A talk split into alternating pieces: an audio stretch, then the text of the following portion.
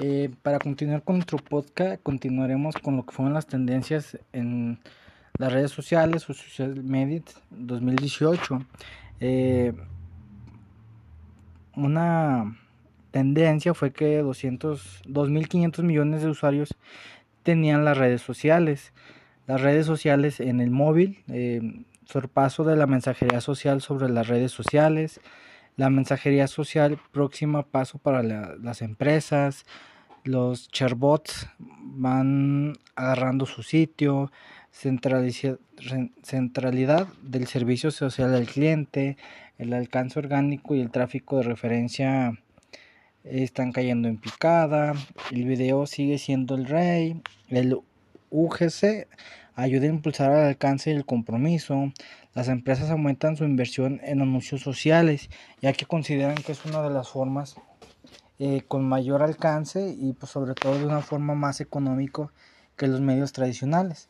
Estas fueron las tendencias pues principales de lo que venía siendo el 2018, hablando sobre redes sociales.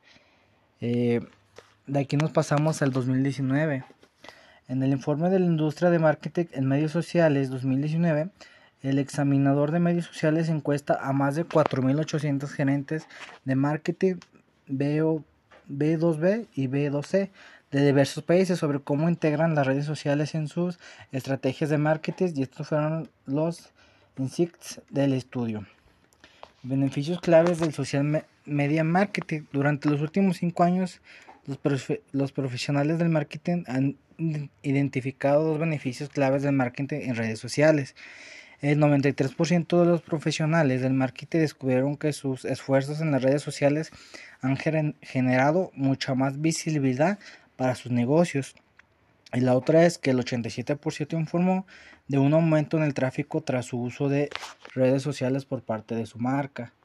Eh, estos fue fueron los sucesos más importantes o las tendencias más impactantes hablando respecto de redes sociales en, el 2019. De ahí nos pasamos a lo que viene siendo el 2020, las tendencias, eh, cómo ha aumentado las redes sociales.